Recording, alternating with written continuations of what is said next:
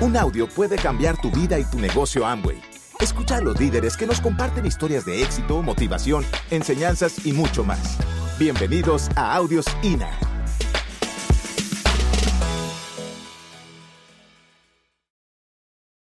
Yo les voy a hablar de lo que uno tiene que estar dispuesto a hacer. Lo primero es a tomar conciencia. Tenemos que tomar conciencia de lo que tenemos en nuestras manos. Aquí en este negocio, tú viajas por el mundo a, a disfrutar y a, estar con gente espectacular. Pero a veces vemos este negocio y no tenemos conciencia de eso. Y como hablábamos ahorita, uno está, no, no, no, no asume eso para hacer lo que haya que hacer y el resultado se dé. ¿Por qué pasa eso? ¿Por qué creen ustedes que pasa eso? Porque muchas veces estamos dispuestos a apostar por algo que nos puede dar supuestamente seguridad y dejamos de lado algo que nos puede dar tranquilidad y libertad. Porque a veces la seguridad nos va a amarrar, la mayoría de las veces esa seguridad nos amarra, pero no estamos dispuestos a veces a apostar por nosotros. ¿Cuál es la buena noticia? Que cualquiera que haga lo que tiene que hacer en este negocio va a tener los resultados, pero va a tener que hacer lo que hay que hacer. Y la primera cosa es saber qué negocio tenemos y tomar conciencia. Tomar conciencia de que lo que podemos lograr aquí en este negocio difícilmente se puede conseguir afuera. Muy difícilmente. No sé si tú tengas otra opción. Yo no tenía otra opción. Yo ni siquiera no tenía otra opción para lograr el estilo de vida que este negocio, sino que no tenía otra opción para poder tener lo básico para vivir. Cuando, la gente, cuando uno comienza a adquirir conciencia del negocio que tiene, es donde uno comienza a correr en forma. Porque se da cuenta que lo que este negocio le da, afuera hay muy pocas, sin, por no decir ninguna, muy pocas posibilidades de conseguirlo. Y ese es el primer punto para que uno esté dispuesto a hacer lo que viene. Porque si uno quiere conciencia, ahora lo que uno va a tener que estar dispuesto es a trabajar. Y aquí es el punto donde mucha gente se raja. Donde mucha gente, como que, ay, yo pensé que eso no era tan difícil. Porque nadie quiere trabajar más, ninguno de nosotros queremos trabajar más. Pero aquí uno va a tener que trabajar dos horas más todos los días. ¿Hasta cuándo? Hasta cuando llegue a platino. Y de ahí para allá, ¿qué tiene que hacer? Trabajar otras dos horas más. Lo que pasa es que ya uno de pronto llega a platino y dice uno, pues ya con lo que gano no tengo que trabajar, entonces trabajan un poquitico más. Y después de llegar a, entonces tú trabajas otras dos, tres, cuatro horas más al día y llegas a qué? A Esmeralda. ¿Y qué vas a tener que hacer después de eso? Trabajar otras dos, tres o cuatro horas más y llegas a diamante. Y después de eso, ¿qué vas a tener que hacer? El trabajo es bien sencillo. No les voy a hablar del trabajo a las personas que los invito, luego les voy a explicar qué es lo que tienes que hacer. El trabajo es bien sencillo. Lo único es que hay que hacerlo. Lo único es que hay que hacerlo. Porque la gente entra a este negocio entusiasmada, ve la oportunidad de hacer realidad sus sueños, trabajan ocho días y dicen, le he dado tan duro a ese negocio. Yo conozco gente que me dice, no, es que vea, yo llevo tres meses y yo, la verdad que yo le he dado durísimo a eso. Pero no, no he visto los resultados. Y le he dado, pero es que le he dado duro tres meses. Y llevan 10, 15 años trabajando en un, en un trabajo tradicional. Y pretenden que este negocio en tres meses le dé lo que no le ha dado el trabajo tradicional en 10 o 12 años o 15 años. No, aquí hay que ser consistente. La consistencia en el trabajo es lo que hace la diferencia. Hay que ser consistente y hay que ser persistente. Hay que poner trabajo todos los días, como en cualquier otra cosa. El único problema que tenemos acá es que aquí no tenemos jefe. O si tenemos jefe, el jefe es uno. Entonces uno es un, como, a veces uno puede ser buen jefe o puede ser mal jefe. ¿Quién puede no ir mañana al trabajo si llueve? ¿Quién dice mañana si llueve yo no al trabajo? Eso es una buena excusa para, ir a traba- para no ir a trabajar. ¿Quién tiene esa excusa? ¿Cierto que no? ¿Quién puede dejar de ir mañana al trabajo si, si le cumple años una prima? El jefe, hoy no puedo ir porque mi prima cumple años. ¿Alguien podría dar esa excusa? Y entonces de pronto lo invitan a uno, el, el, AOE, tenemos la OE, el día que te tenga la OE y ese día te invitan al cumpleaños de la prima, uno dice, es que no puedo ir a la OE porque cumple mi prima y ella es mi prima hermana. Ella y yo somos, mejor dicho, uña y mugre. Para todo lado vamos juntos, menos para la hoy, ¿no? No va con ella la hoy. Entonces no va la hoy porque la prima cumpleaños. ¿Por qué la prima cumpleaños por la noche? ¿Por qué no cumpleaños por la mañana? ¿Sí o no? Durante mucho tiempo yo me acuerdo que en la casa se celebraban los cumpleaños y entonces o me invitaban a alguna actividad, mis amigos me invitaban a alguna actividad, que el cumpleaños de mi amigo eh, fulanito de tal, que va a ser a las 7 de la noche, yo les decía, a las 7 yo no puedo porque yo estoy a esa hora trabajando mi negocio. Ay, que es un negocio, que no es que usted siempre es un negocio. Le decía, ve, hagamos una cosa, hagámoslo a las 10 de la mañana. No, pero es que yo estoy trabajando. Yo, ¿Cuál es la diferencia? ¿Cuál es la diferencia de que tú en tu trabajo tú tengas que trabajar de 8 a 5 y en el mío yo solamente trabajo de 5 a 8? ¿Sí? Vas a tener que trabajar. Esa es la mala noticia de la tarde. Pero si tú trabajas, los resultados se van a dar. Hace más de 11 años, mi esposa y yo no trabajamos para nadie. Yo trabajaba con una orquesta, yo era músico, tocaba con una orquesta, y yo tocaba música tropical, entonces tocaba por las noches. Yo tocaba los fines de semana, casi siempre los fines de semana. Y yo tenía que trabajar hasta las 4 de la mañana de 10 de la noche a 4 de la mañana. ¿Sabes? Imagínense en eso de las 8 de la noche, un viernes o un sábado, uno en la casa, bien acomodado, y tener que desacomodarse para ponerse uno el uniforme, la orquesta, salir a manejar, llegar a las 9 de la noche, tocar hasta las 4 de la mañana. A las 4 de la mañana llegaba el dueño de la orquesta todo contento, no salió una hora extra. Pues claro, él estaba feliz porque él se ganaba un montón de plata y uno, no quería ya y le daba uno a las 5 de la mañana, uno tocando ahí, salía uno a las 5 de la mañana, llegaba a la casa a las 6 y entonces uno veía la, la parejita de el señor y la señora que iban para misa y uno hasta ahora llegando y yo estaba dispuesto a hacer eso para otro. Cuando yo vi este negocio, y dije, si yo estoy dispuesto a hacer eso para otro, ¿por qué no voy a estar dispuesto aquí a poner el trabajo todos los días cuando no me toca hasta las 4 o 5 de la mañana? Pero no podía darme ninguna excusa así como no me la daba mi trabajo. El trabajo es bien sencillo, pero lo vas a tener que poner. Si tú lo pones, el resultado se va a dar. Estar dispuesto a que a educarse. El que va a la universidad porque se quiere hacer profesional y quiere ganarse los 25 millones de pesos, estudia cuánto? 10, 15, 20 años. Hay mucha gente que estudia y estudia y estudia y estudia y estudia y estudia tanto que no le queda tiempo para ganar dinero. Y estudian y estudian y, aprenden muchas cosas y pueden llegar a tener un buen trabajo, un buen ingreso, pueden montar un buen negocio. Y entramos a este negocio y comenzamos a cuestionar. No a ustedes, la gente, gente que yo conozco. Comienza a decir, seminario 25 mil pesos. ¿Quién va a venir? Por 25 mil. ¿Y eso tan caro? ¿Por qué? ¿Quién viene? Por 25 mil pesos les tocó a nosotros. Imagina si quieres, si quieres algo mejor, te vas a tener que pagar más. ¿Sí me entiendes? Pero uno cuestiona eso y entonces uno, yo fui a mi primera convención, ¿saben por qué? Porque me insistieron. Mi hermano me insistió que yo fuera a la primera convención. Yo fui a mi primera convención y yo en esa convención yo, fui bien escéptico a esa primera convención, yo no creía en el negocio. Pero yo en esa primera convención aumenté mi capacidad de ver lo que teníamos en las manos. Yo no te voy a decir que en esa primera convención yo tomé la decisión de hacerme diamante, pero yo tomé la decisión de hacer este negocio. En esa primera convención que yo fui. Esa primera convención fue en el mes de febrero del año 97. Yo hubiera podido no ir, porque nadie me obligaba. Pero yo tomé la decisión de ir a esa convención. Y lo que me di cuenta en la convención era que si otra gente igual a mí podía tener resultados de este negocio, muchos resultados grandes, yo podía tener algo de resultado de, acá. Hace 16 años que yo fui a mi primera convención. Y esos 16 años para acá, yo te podría decir que yo he ido a más de 80 convenciones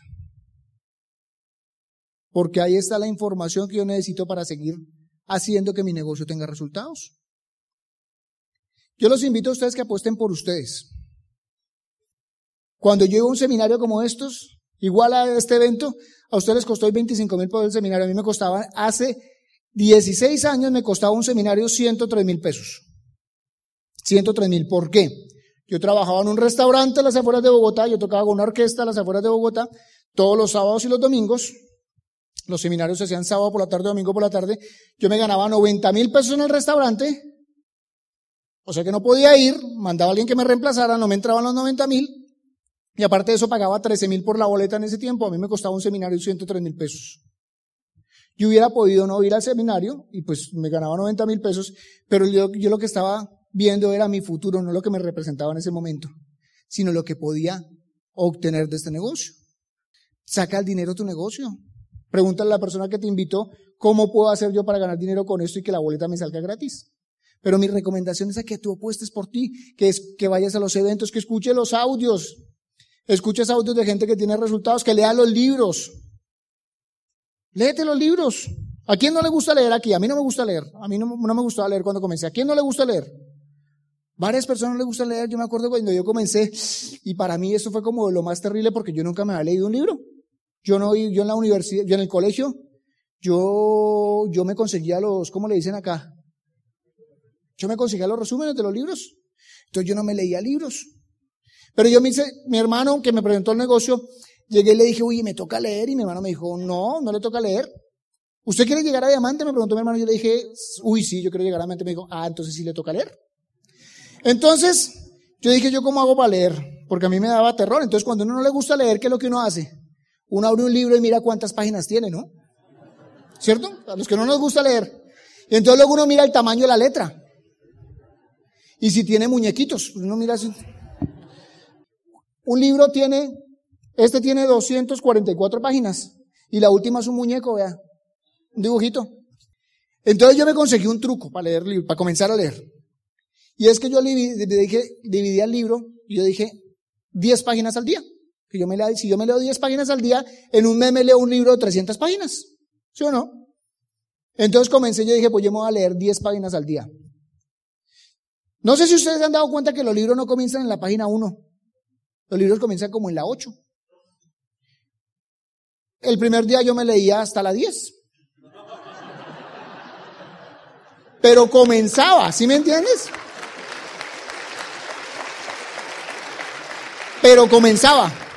Y después de que tú arrancas el libro, sea como, sea como que tú ya, tú ya empezaste, tú ya me comencé a leer un libro.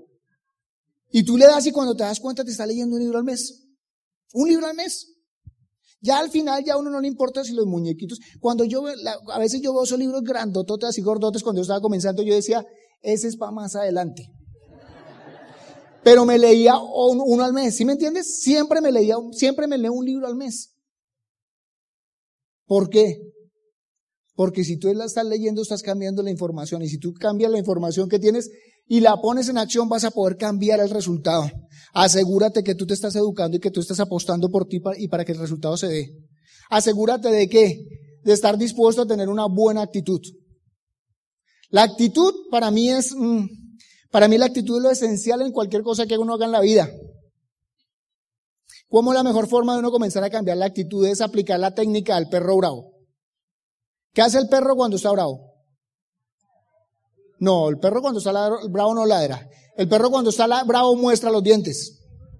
¿Sí no? Muestren los dientes, a ver. La mejor forma en que uno puede mejorar su actitud es sonriendo. Cualquier situación en la que usted esté, sonría y lo verá que le cambia el ánimo todo el día. Hace un tiempo nosotros estábamos dando unos seminarios en Cali.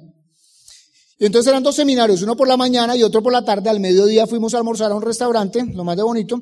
Y cuando acabamos de almorzar, antes de salir para el otro seminario, yo me fui para el baño. Cuando voy para el baño, yo caminé por un pasillo así y tenía que voltear a la derecha y ahí estaban los baños. Entonces yo volteé a la derecha buscando los avisos de los baños cuando siento que una persona se me acerca. En el momento que la persona se me acerca, yo la volteo a mirar y cuando la veo así de frente me estaba sonriendo. Lo que me gustó, o lo que me, lo que me gustó, lo que me hizo sentir bien, fue que me di cuenta que no era ninguna persona, sino que era un espejo. Pero miren esto, miren lo que, lo que, me, lo que descubrí yo. Es que en el momento en que yo volteé a mirar, La persona me estaba sonriendo y lo que me pareció grato fue darme cuenta que yo ya me estoy acostumbrando que cuando alguien se me acerca yo le sonrío. Y el resultado para mí, en el momento en que yo lo vi, para mí fue impactante el ver que él me estaba sonriendo. Me hizo sentir muy bien. Y me di cuenta del poder de una sonrisa. Lo que uno puede hacer sobre la gente. Si yo me sentí bien en el momento en que él me estaba sonriendo, eso quiere decir que si yo estoy pendiente de estar sonriendo a la gente, a la gente le va a cambiar, eh, para eso va a ser bien agradable. Y uno tiene que estar siempre cuidando la actitud, porque uno no se da cuenta, buena actitud, mala actitud. Le voy a contar dos historias acá. Hace como cinco años, yo iba manejando en Bogotá, llegamos a un sitio donde había que voltear a la derecha, era una vía principal, adelante se parqueó una señora, para una señora esperando paso, yo paré detrás de ella, comencé a mirar al lado izquierdo para arrancar y arranqué antes que ella arrancara. Entonces le di un golpe por el carro, al carro de ella por detrás y le rompí una, un stop. Un stop le dicen aquí, Bogotá le decimos. Una farola atrás, un stop. Le rompí un stop. La señora en Bogotá, la gente cuando le pasa eso se baja eufórica, se bajó a pelear conmigo y cuando la señora se me acerca al carro yo le dije, señora, no se preocupe, yo respondo por todo lo que haya pasado. Yo le pago todo. Ella quedó como, eso como que tú quedó como fuera de base, ya no sabía qué hacer, qué decir, si seguir alegando o no seguir alegando. Yo le dije, no hay ningún problema, mira, aquí está mi cédula, le mostré mi cédula, aquí está mi tarjeta, eh, si quiere tome mi número telefónico para que pues usted averigüe cuánto vale el arreglo y yo me encargo de pagar el arreglo. La señora pues como que tomó mi teléfono, me llamó, se aseguró de que fuera eh, mi número y entonces yo le dije, averigüe su repuesto y mañana si quiere va a mi casa y yo le doy el dinero. La señora al otro día efectivamente me llamó, lo más de cortés y todo eso, don Hugo, ¿cómo le acabo? Yo, muy bien, ¿usted cómo ha estado? No, ya averigué el repuesto. Le dije, ah, perfecto, venga para la casa y le doy el dinero. La señora llegó a mi casa por el dinero, comencé a hablar con ella e hizo la pregunta que nunca debía hacer. La señora preguntó, ¿y usted qué hace? Porque pues me imagino que para ella era raro que uno, una persona... Entonces le conté el negocio y no le pagué el repuesto se llevó productos. O sea que el repuesto me salió un 30% más barato de lo que me hubiera costado. Pero eso por qué fue? ¿Eso por qué fue? Por la actitud nomás. Yo me hubiera puesto a pelear con ella. Lo que hacía antes y hubiera peleado con ella, entonces hubiera llegado la policía, le hubieran puesto un parte a ella, le hubieran puesto un parte a mí, se me hubiera dañado el día, me hubieran citado en un juzgado, hubiéramos hecho una cantidad de cosas, me hubiera tocado pagarle el repuesto sin descuento. ¿Sí me entiendes? Todo por la actitud. La actitud hay que vigilarla constantemente, porque uno no sabe qué pueda pasar con la actitud. ¿Sí me entiendes? Entonces uno tiene, siempre tiene que estar cuidando la actitud, porque para mí la actitud lo es todo. Estar dispuesto a qué? a dejarse ayudar. Estar dispuesto a dejarse ayudar. Yo entré a este negocio y yo era un director de orquesta. Yo dirigía una orquesta. ¿Por qué dirigía la orquesta? Porque me aseguré de que yo fuera el mejor de todos los que estaban ahí. Entonces yo por eso dirigía la orquesta. Entonces yo entré aquí con estatus. Y entonces uno entra aquí con estatus del negocio y entonces cuando yo, cuando yo conocí el negocio al principio, yo me fijé en el jabón. Y entonces como yo unos, como me fijé mucho el jabón, el jabón se me entró por los ojos. ¿Y qué pasa cuando a uno le entra jabón en los ojos? Que uno no ve nada más. Yo solamente vi el jabón porque yo era un director de orquesta. Entonces, ¿eso qué pasó? ¿Qué, qué hizo eso? Que se demorara seis meses en salirse el, el, jabón de los ojos y yo perdí seis meses en este negocio. Yo entré en negocio en agosto del 96 y hasta febrero del 97 fue que arranqué a hacer este negocio. ¿Por qué en febrero del 97 arranqué a hacer el negocio? Porque fui a mi primera convención. Por eso es que le van a insistir a usted que vaya a su primera convención. Pero a partir de ese momento de que yo voy a mi primera convención, yo estuve dispuesto a dejarme ayudar. ¿Cuál fue una de las ventajas? Que la que me iba a ayudar era Pili. Ahí yo conocí a mi esposa a la que era, bueno, pues la que es mi esposa ahora, porque nosotros no conocíamos. Pero tomé la decisión de dejarme ayudar. Tomé la decisión de que cualquier decisión, valga la redundancia que yo fuera a tomar en este negocio, yo la iba a consultar con mi equipo de apoyo. Algo que entendí rápido, bueno, rápido cuando arranqué, era que mi equipo de apoyo quería lo mejor para mí. Uno. Dos, que contaba con un equipo de apoyo seccional como, como todos y cada uno de ustedes cuentan acá. Que contaba con un equipo de gente leal, de gente comprometida con este negocio, de gente que estaba dispuesta a ayudarme para que mi resultado se diera. Y este es uno de los, de los puntos a mí más, para mí más fundamentales en este negocio. El equipo de apoyo. Mi equipo de apoyo podría, eh, a mí me podría, mi, grupo podría desaparecer, pero mientras yo tenga el equipo de apoyo que yo tengo, yo volvería a levantar este negocio las veces que fuera. ¿Por qué? Porque ellos tuvieron la valentía, por decirlo así, de apostar por la gente de Colombia 16, 17 años atrás cuando aquí no había nada. Y ellos estuvieron dispuestos a venir y venir y venir y venir y venir, invertir dinero de su bolsillo para que el negocio se arrancara aquí en Colombia. Y gracias a, ellos, a, todo mi equipo de apoyo, gracias a que ellos se tomaron ese tiempo para venir acá, nosotros podemos vivir de ese negocio. Y mucha gente aquí en Colombia vive de este negocio.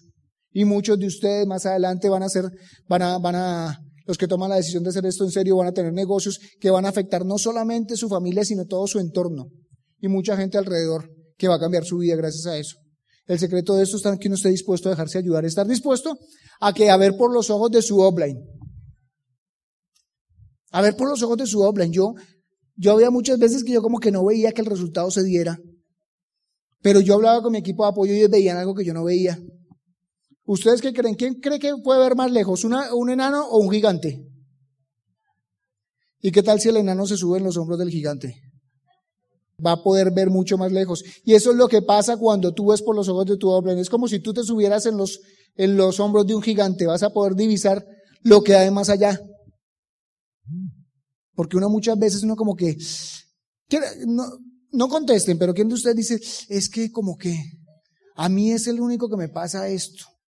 A mí es el único que como que yo le doy y le doy y le doy y le doy y le doy y no funciona. Muchas veces yo decía, pero es que yo le doy y le doy y yo hago todo lo que me dicen y yo le doy y le doy y no funciona. Y yo llamaba a mi equipo de apoyo y llamaba a mi diamante a Fernán Fábrica y le decía, Fernán, es que yo le doy y le doy y le doy y no funciona. Y Fernán me decía, no te preocupes, todo va a salir bien, no te preocupes, mira, vas por el buen camino. Síguele dándole, dándole, dándole, dándole y lo verás que va a funcionar. Y entonces, ¿qué hacíamos nosotros? Le seguíamos dándole y dándole hasta que funcionaba. Porque ellos veían algo que nosotros no veíamos. Ellos ya habían pasado por el proceso, ellos ya, ¿qué creen que les había pasado a ellos? Que ellos le habían dado y le habían dado y le habían dado y le habían dado hasta que les funcionó. Entonces cuando yo lo llamaba y le contaba ciertas cosas, eran cosas que ya le habían pasado a él. Y si él no sabía qué hacía, llamaba, llamaba a Tato y le decía, oiga, Hugo está que le da y le da y le da y no funciona. Y entonces Tato le decía, ¿sabes qué? Dile a Hugo que le siga dando. Porque a él ya le había pasado eso. ¿O qué pasaba cuando Fernán le llamaba a Tato y le preguntaba y Tato no sabía? Tato llamaba a Foli y le decía, oiga, hay uno en Colombia que está que le da y le da y le da y la vaina no le funciona. Y entonces Foli le decía a Tato, dígale que le siga dando. ¿Por qué?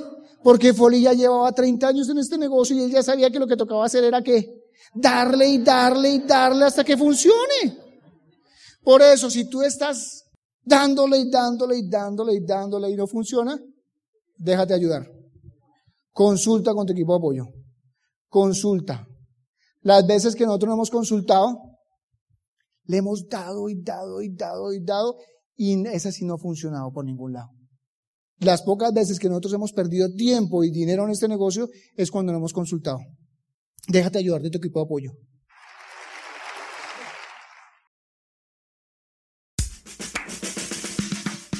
Gracias por escucharnos. Te esperamos en el siguiente Audio INA.